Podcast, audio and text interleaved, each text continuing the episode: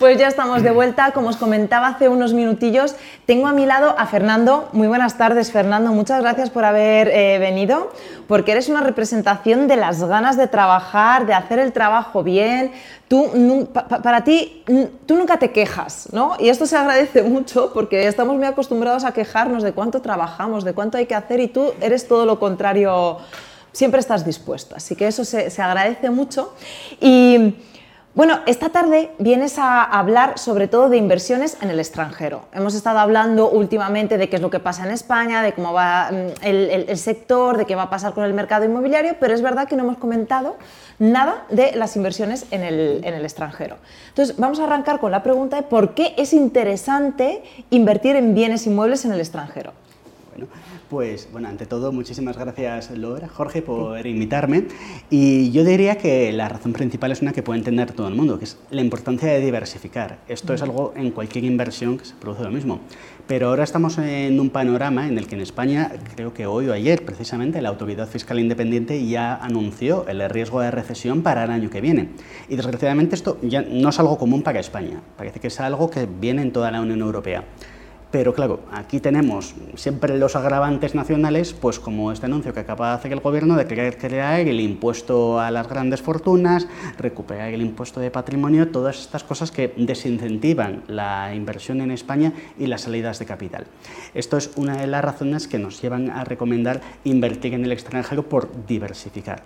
Porque además, cuando hablamos de invertir en el extranjero, conseguimos diversificar de tres maneras distintas.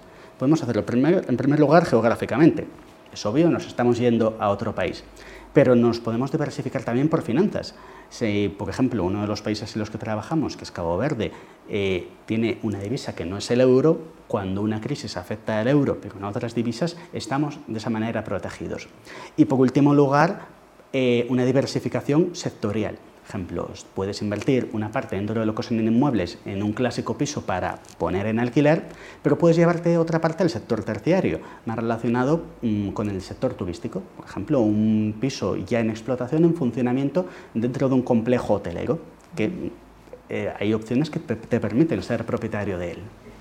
Fernando, y con todo esto, alguien que quiera invertir, ¿dónde diríais que es interesante invertir y, y por qué? O sea, ¿en qué país, en qué zona? Pues mira, eh, nosotros en Brigualo Group somos ante todo consultores, precisamente para analizar este tipo de casos. Eh, nosotros exploramos por todo el mundo mm, buscando principalmente mm, tres grandes mm, ventajas en los lugares para invertir, que son que den una buena rentabilidad, que tenga mucha seguridad y que tenga una gran estabilidad geopolítica. A nadie quiere meterse, evidentemente, por muy rentable que sea en un momento determinado, en un país donde mañana puede venir un tifón, un huracán o haber un golpe de Estado. Entonces, dentro de los países que cumplen con, estas, con estos criterios, eh, hay sitios que tenemos muy bien identificados, por ejemplo, Miami, Dubái, algunos lugares concretos de Francia y Portugal, pero por irme directamente a los que en estos años hemos visto que son los más rentables, yo mencionaría eh, Tulum, en la Riviera Maya, es un caso muy fácil de explicar, siempre ha sido uno de los primeros destinos turísticos mundiales, da una rentabilidad realmente buena. Eh, mencionaría, en segundo lugar, Cabo Verde, que se le considera en cierto modo el Caribe africano. No lo conozcas, son unas islas que están una hora al sur de Canarias, con un clima muy similar, una estabilidad política apabullante, de hecho está considerado el país más democrático de toda África y tiene realmente unos resorts espectaculares, de hecho uno de ellos es el más grande de toda África, el, el Melilla Arenas, vamos, te mueves en un Cádiz de golf directamente por él. Y recientemente hemos abierto una línea nueva de inversiones en Detroit, que de esta hablaré con más detalle mm, más adelante si os interesa, porque, porque esta tiene su miga. Oye, Fernando, vamos a meternos en lo que es, eh, vamos a ir al grano, de una pregunta que a todo el mundo le interesa y es, ¿qué precios de adquisición mínimos se, manejan y qué rentabilidades? ¿no? Porque al, a fin de cuentas, la inversión es para eso, para saber cuánto vamos a ganar con ello. Obviamente. Pues mira, por ceñirme a los lugares que ya he mencionado, en Tulum, lamentablemente te podría decir que hace unos años, 2020, podríamos estar hablando de un 10% de rentabilidad, que es un boom eh, para hablar de algo tan seguro al mismo tiempo como los inmuebles. ¿no? Pero claro, ya se lo decíamos a nuestros clientes en aquel momento. Esto es como invertir en Punta Cana en los años 60, cuando que yo estaba en desarrollo, el propio Julio Iglesias, ya sabéis, se hizo hasta con el aeropuerto. ¿no? Ahora todo el mundo te diría, claro, si yo lo hubiese sabido en aquel momento, claro, pero todo pasado siempre es muy fácil ver las cosas. Nosotros le decíamos a nuestros clientes, eso que ocurrió en Punta Cana es lo que está ocurriendo ahora en Tulum, está creciendo un 12% anual. Claro, en el año de la pandemia, que además, no solo por ser uno de los primeros destinos turísticos mundiales, es que además México no cerró el sector turístico, eh, un cliente nuestro le conseguimos hacerse allí con un ático espectacular, con piscina, unos 250.000 dólares, quiero recordar, que le daba este 10% de rentabilidad. Hoy, lamentablemente, ya estaríamos hablando más en torno del 6%, porque es que están subiendo los precios un 3% trimestral. Aún así, sigue siendo una cifra realmente buena. Pero realmente el mayor problema ahora mismo es que en Tulum ya estamos hablando de fechas de entrega para 2023, o sea, el año que viene, y 2024. Ya cosas de obra nueva porque lo que está construido y en funcionamiento, ya dando rentabilidad constante, está completamente agotado.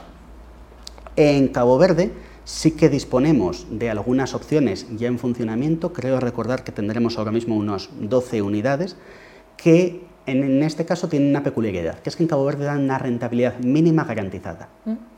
Partimos siempre del 5%. Disculpa que te interrumpa, porque estás hablando de Cabo Verde y yo creo que había algún vídeo um, que habías traído, no sé si Cabo Verde es uno de ellos o no. Puede ser, si tenemos alguno. Sí, porque igual podemos ir eh, viendo esto mientras eh, vemos el, vídeo, porque esto de la rentabilidad eh, garantizada me, parece espectacular. Es, es muy interesante, y, pero tiene una explicación muy sencilla.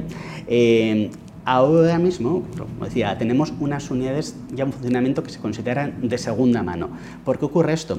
Porque el grupo promotor con el que trabajamos, con el que tenemos identificado, se hizo con la exclusividad de construcción en la primera línea de playa de las principales islas, es decir, la isla de Sal y la de Boavista, son las más bonitas. Con lo cual, como son ellos mismos constructor y competidor, no edifican hasta que un resort ya tiene una gran ocupación. En ese momento, digamos, parten por la mitad, la mitad se la quedan para su patrimonio y la otra mitad la venden a particulares, pero ya con un contrato de explotación a largo plazo con una cadena hotelera, Meliá, Hilton, etc. Entonces, realmente el particular adquiere un negocio turístico ya en funcionamiento. Pero como se van construyendo otros nuevos, pues muchos inversores venden sus unidades de los antiguos que tenían para hacerse con otros en los nuevos. Y es ahí cuando puedes entrar a uno que ya tiene una rentabilidad demostrable. Claro, los nuevos que empiezan ahora a funcionar no tienen ese historial y es por eso que te ofrecen durante estos tres primeros años esta rentabilidad mínima creciente. Como decía, 5% el primer año, 6 el segundo y 7 el tercero. Para y de esa manera que en lo que va funcionando el rodaje ya te asegures esa rentabilidad. A partir de ahí pasamos a un variable que suele estar también manteniéndose en torno a esas cifras. Fernando, tengo una última pregunta, pero creo que vamos a poner algún vídeo y nos vas comentando un poquito, que nos ponga realización cualquiera de los tres vídeos, que nos ponga alguno de los tres y vas, y vas comentándonos si quieres un poquito. Por supuesto. Ese es Tulum. Esto que estamos viendo ahora mismo es Tulum, efectivamente. Esto en concreto, eh, recuerdo mal, es eh, One and One Park, es uno de los... Eh, de los más espectaculares, complejos que los que estuvimos trabajando y realmente, como podéis ver, es que es el clásico paraíso como destino turístico. Tiene una peculiaridad muy grande Tulum, que es que, como veis, este tipo de complejos los han intentado construir muy en armonía con la naturaleza, siguiendo el concepto de la biomimesis. Mm, mientras que en Cabo Verde son cosas más el clásico resort de pulserita cinco estrellas inmenso, en Tulum buscan mucho esta integración con la naturaleza y mantenerlo todo con energías renovables que sean incluso complejos o autosuficientes. Es más, una cosa que llama mucho la atención allí cuando vas, más allá de los molinos eh, eólicos, vamos, un, girasol, que realmente son paneles solares, pero que se plegan para que ir siguiendo el sol, es una cosa ultra moderna, es que encuentras un dron de pasajeros. Es decir, un helicóptero eléctrico, para entendernos. Es como el clásico dron que puedes ver en cualquier sitio, pero realmente a escala para que se metan un par de personas dentro.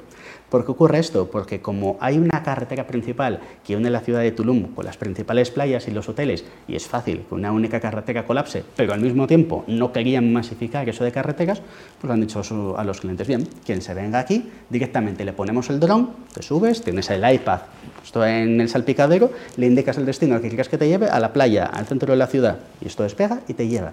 Es una cosa espectacular. Yo nunca había visto eso hasta que llegué allí. Madre Alucinante. Mía. Sí, sí. Pues otra, o sea, un poco por, ir, por ir terminando y dar, cojamos las cartas un poquito de vuestra consultora. Eh, mm, una persona que nos está escuchando ha heredado un millón y medio de, euros. ¿Qué recomendaríais? ¿Dónde invertir? ¿De qué manera? O sea, vuestra consultora, ¿cómo, cómo actuaría en este, en este caso para asesorarlo de la mejor manera posible? Pues mira, podríamos hablar incluso desde un millón por hacer cifras un poco más redondas. Yo, como decía, siempre lo que recomiendo es diversificar desde el principio. Más allá de eso, ya entramos en cuál sea el perfil del riesgo de este inversor. ¿no? Pongamos que sea una persona muy conservadora. Yo le diría en este caso, vamos a poner 70% de este millón, 700.000, como digo, por cifras redondas, en un buen piso, par de habitaciones en el barrio de Salamanca. No es, desde luego, lo más rentable de España, pero es con diferencia lo más seguro. Decir, un piso, un ático, si fuese el caso incluso, en el frente de la eso no te va a perder valor jamás. Por mucha crisis que haya y que pueda subir o bajar un poco el precio, es un bien escaso, no hay sitio para construir otro ático enfrente y eso siempre va a tener demanda. Por lo tanto, es una inversión muy sólida y podríamos llevarnos el 30% restante bien a un segundo piso con una tipología diferente, por ejemplo un estudio o un piso de una habitación para ir a otro tipo de público, o ya llevárnoslo al extranjero.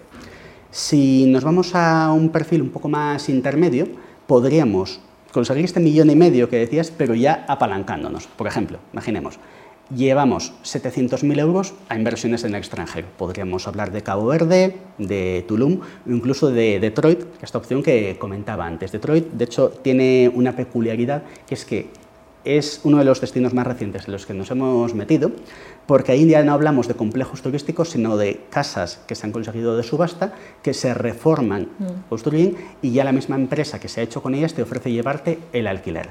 Más o menos darían un 8-9% bruto crecimiento. Una cosa muy curiosa porque en Detroit, ¿sabéis? Era una ciudad, mm, de hecho la que se inspiró, la Gotham City de Batman, porque era todo de fábricas, pero ya por, la, por 2008, con la anterior crisis inmobiliaria, la caída de General Motors, todo esto, perdió muchísimo atractivo, quedó buena parte de estas fábricas desiertas, hizo mucho efecto eh, China, que era un gran competidor en cuanto a bajos precios, y todo el mundo se fue para allá. Pero ahora que China empieza a ser menos competitivo y que han subido tanto los precios, está volviendo a subir mucho Detroit, están volviendo a funcionar esas fábricas, volviendo a ir ahí mucha gente y es por eso que es una excelente oportunidad para estas viviendas rehabilitarlas y reconstruirlas. Y dan una rentabilidad excelente. Entonces, sería para un caso así y medio algo lo que podríamos pensar. Llevarnos estos 700.000 mm, euros al extranjero que podríamos dividir entre estos países pero con los 300.000 restantes, efectivamente, aquí estamos viendo el caso de Detroit, explicando un poquito lo que decía, de la manera en la que está volviendo a atraer inversores y cómo se está volviendo a recuperar la ciudad después de aquella caída que casi la llegó a convertir en ciudad fantasma, pero no deja de ser un sitio donde hay de fábricas construidas, sedes de empresas y por tanto donde el retorno es ahora muy sencillo porque está ya todo hecho, todo estaba esperando por estos inversores simplemente para regresar.